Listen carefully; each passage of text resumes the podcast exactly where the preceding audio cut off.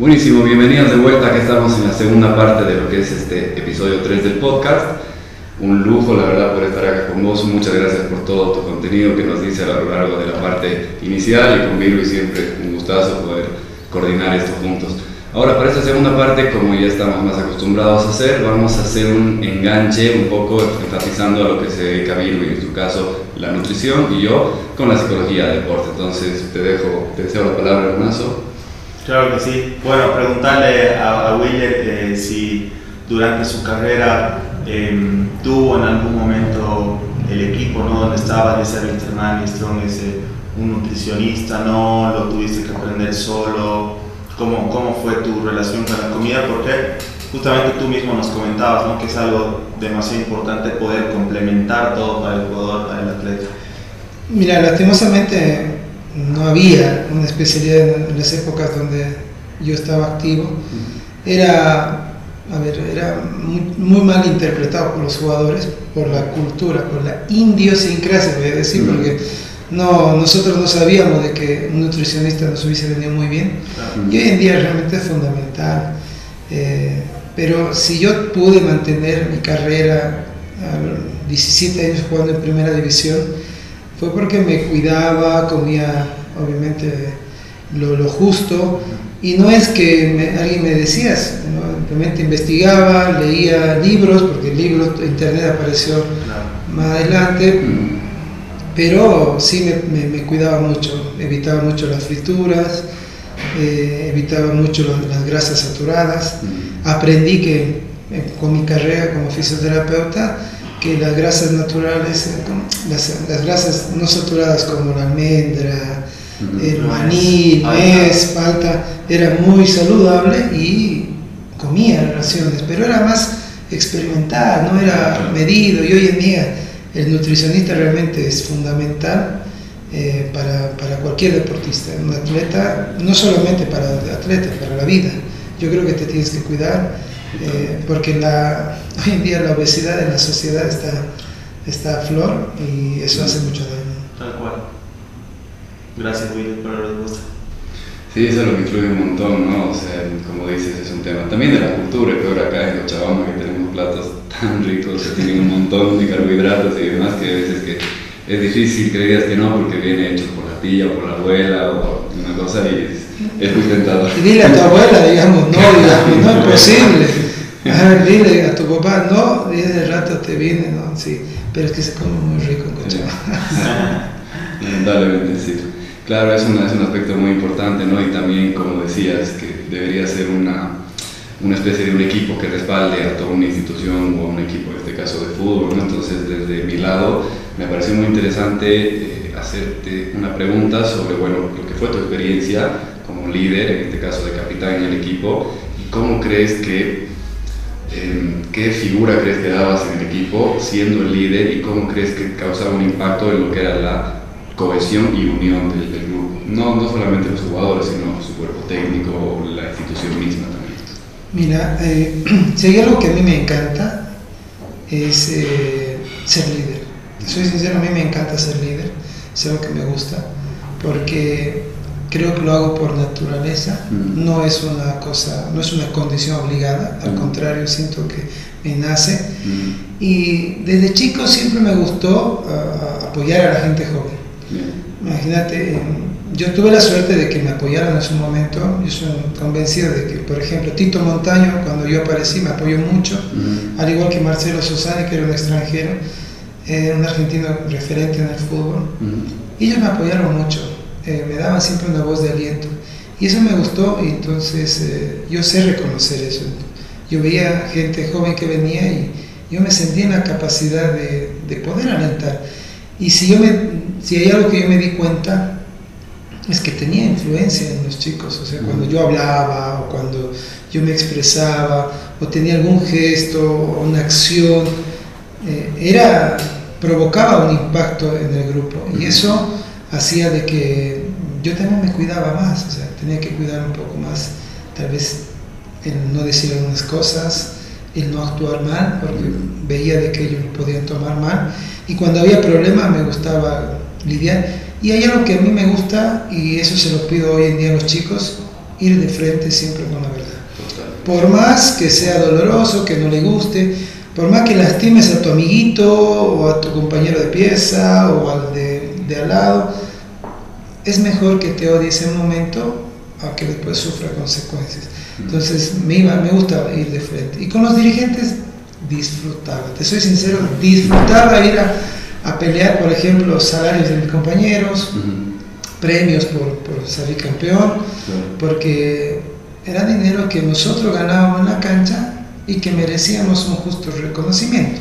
Y a veces no, no, no era visto por, por los dirigentes y me gustaba, me preparaba, soy sincero, me preparaba, yo hacía números, porque me encanta, yo soy un inquieto, a mí me, si no lo sé, averiguo. Claro, porque imagínate los tipos que vienen, o sea, al jugador de fútbol antes como tildaban, borracho, mujeriego, ignorante, y no me gustaba, ¿por qué? Porque yo he estudiado, creo que soy, he sido un buen profesional, yo me preparo, no he sido nunca mal educado, al contrario, mucha educación y quería dignificar mi profesión. Entonces, eso es lo que yo hacía. Y los chicos eh, me entendían e influían y me gustaba, me gustaba ser líder porque creía de que podía conseguir cosas en beneficio del grupo para que después se beneficie la institución. Totalmente. Claro. Willer, vos has tenido la oportunidad de, de, jugar a nivel internacional, Libertadores, seguramente Sudamericana, incluso en la selección.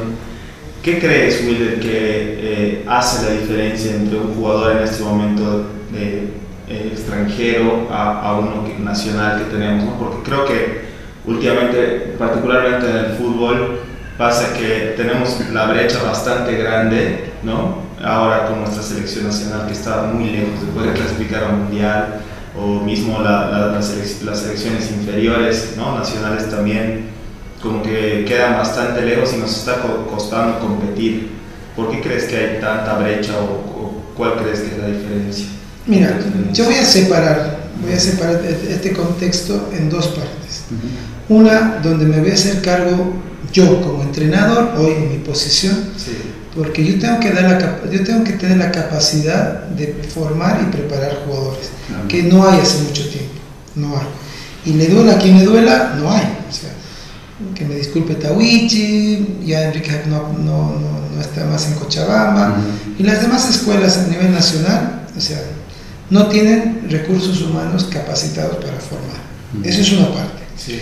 Y la segunda parte, yo le echo la culpa a la dirigencia, porque el fútbol tiene que ser manejado por gente de fútbol. Uh -huh. Es lo que yo alguna vez le dije a un dirigente y se molestó, el abogado, y obviamente yo, con mucho respeto, doctor, como tal, y me decía, vos tienes que jugar así, que esto, que lo otro, tal, tal.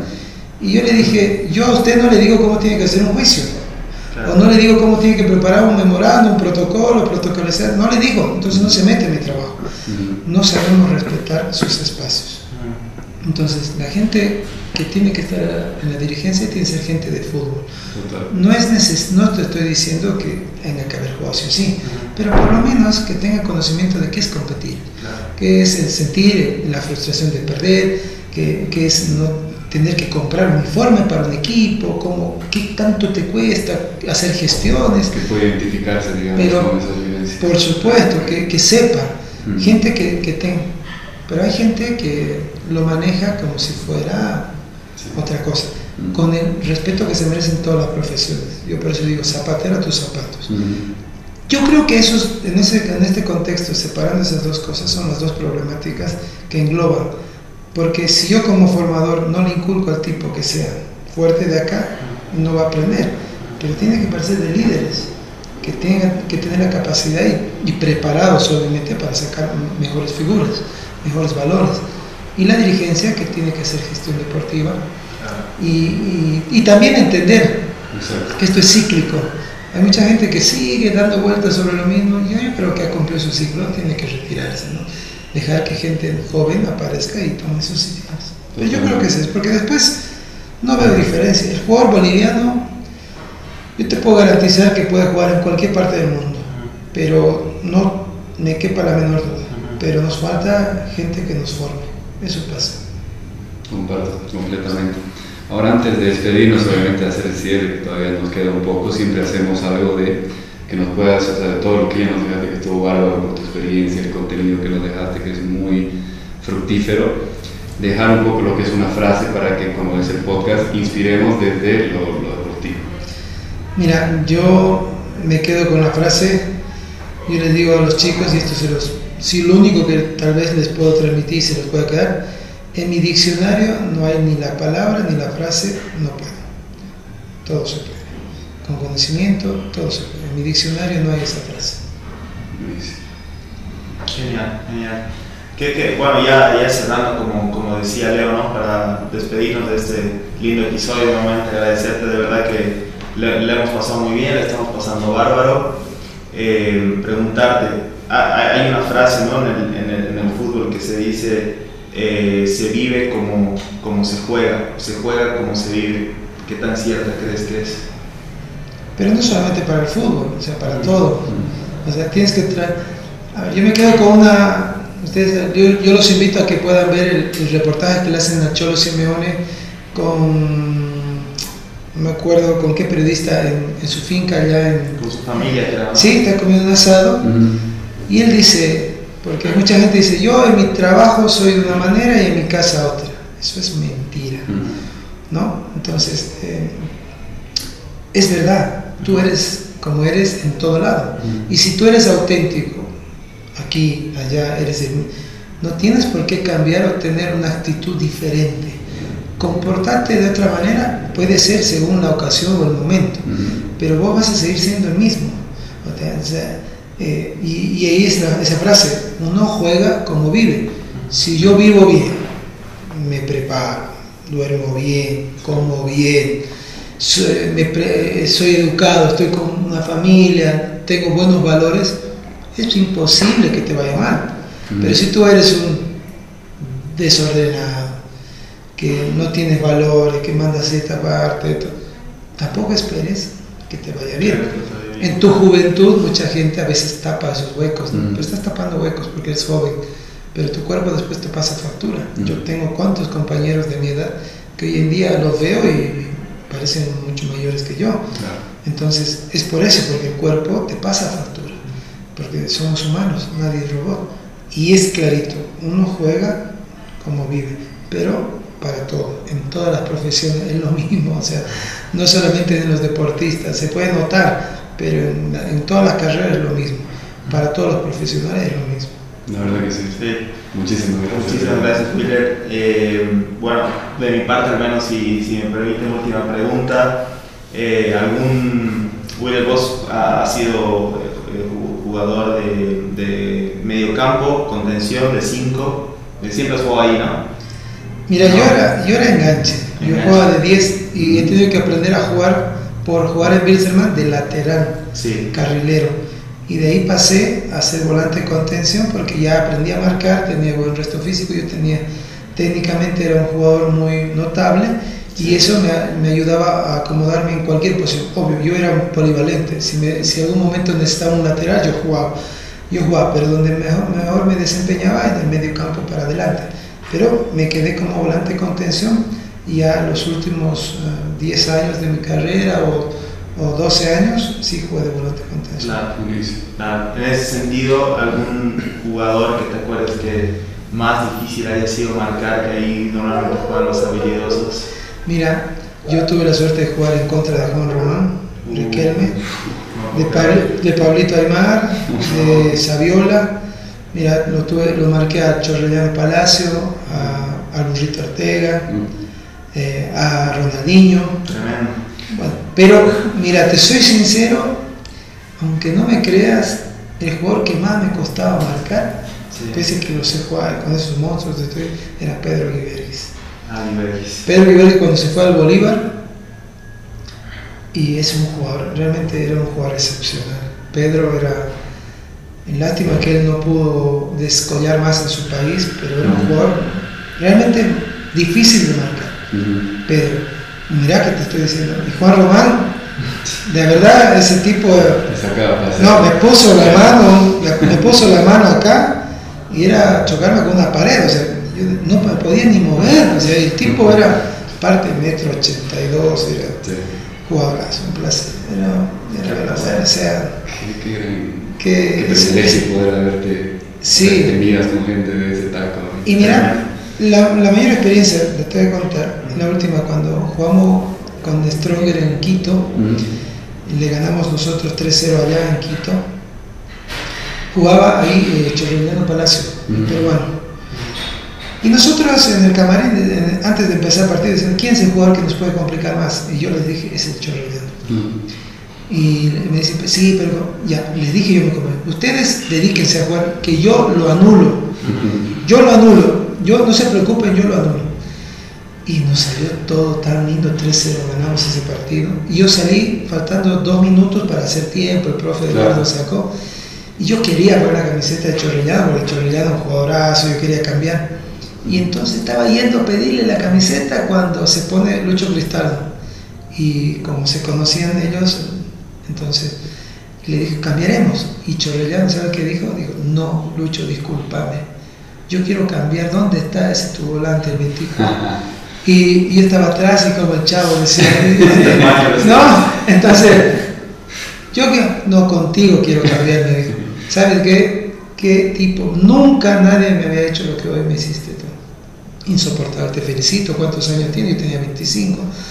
Te felicito, hermano, por favor, quiero traer tu camiseta. Cambiamos, yo lo tengo en, casa. Increíble. Pero ese es, eh, que él me haya pedido me, me encantó. Claro. Me encantó porque después tengo la del Coto Sierra, el, el chileno, que cambiamos, Tenorio. O sea, tengo, tengo la suerte de haber cambiado con Granjo, pero esa anécdota no, la, no me olvido porque él se sintió realmente sofocado ese Claro. día y reconoció. Imagínate la cultura que tienen ellos, ¿no? O sea, podía otro tipo, "Ah, este me anuló, se, se fastidió, no. Exacto. La humildad que tenía ese tipo, no, sí, aparte la humildad, me dio una, una lección de vida y yo esa, esa anécdota me la voy a llevar siempre y, inflo el pecho cuando digo eso, porque no creo que todos hayan tenido esa suerte. ¿no? Excelente historia. Muy bueno. Buenísimo, entonces nada, con eso sería el final de este episodio que la verdad que estuvo muy muy interesante, con el contenido que nos dejó, las historias, las anécdotas, los nombres, se tiró con la gente que, puedo, que se pudo dar el lujo como fue jugar, claro que fue todo resultado de un esfuerzo propio, de una entrega constante día a día, así que nada, por último para agradecer a, a de nuevo con el espacio que siempre nos otorgan, los cafés son un lujo. Y después, bueno, a modo de cierre, en el break probamos una lasaña espectacular de Fit House, que la verdad que los tres le, dimos fondo al plato porque estaba alucinante. Después le vamos a mandar en redes sociales donde pueden ver el menú para que puedan comprar almuerzo, cena, tiene un menú completo, una variedad espectacular. Y después también a MS, que bueno, con un par de contactos con el apoyo que tenemos acá, el invitado va a tener su prueba gratis, dando el nombre del, podcast, de nosotros y nada, para disfrutar una buena sesión de entrenamiento, la verdad con todos los equipos que cuentan, es, es un. No, muchísimas gracias y la verdad se lo recomiendo. Esa lasaña que estaba espectacular. Sí. De verdad. Es más, ¿por qué no? Es más, deberían los equipos de Wilterman Aurora preocuparse ya de una buena vez, contratar para todos sus, sus, sus jugadores. Y obviamente MS está muy bueno. Yo lo, tengo la suerte de hacer, he hecho muchas veces y es espectacular. No se, se- no se van a arrepentir. Excelente. Bueno, Willer, de mi parte, la verdad que agradecerte un montón por estar acá como invitado, toda la experiencia que nos pudiste dar, compartir con vos para conocernos igual, un lujo, así que muchísimas gracias. No, agradecido soy yo, Leo, y cuando gusten. A mí tiene una persona siempre abierta, cuando gusten, yo no tengo ningún problema. eh, me encanta a mí compartir con, con- con la gente y mucho más si hablamos de lo que a mí me apasiona, eh, con, con más gusto todavía. Ale, muchísimas gracias. Espectacular, ¿no? Muchísimas gracias a ti, Wilder, de verdad. Leo, esperemos que la gente lo haya disfrutado. Eh, nos despedimos, vamos a seguir con más sorpresas, más invitados. Esperemos que la gente pueda ver el episodio y, y pueda eh, seguirnos eh, en nuestras redes sociales y vayan viendo el trabajo que vamos haciendo. Muchas gracias Totalmente. y que estén muy bien. Nos vemos la próxima. Abrazo. Gracias. Chao. Chao. Excelente. Muchas gracias.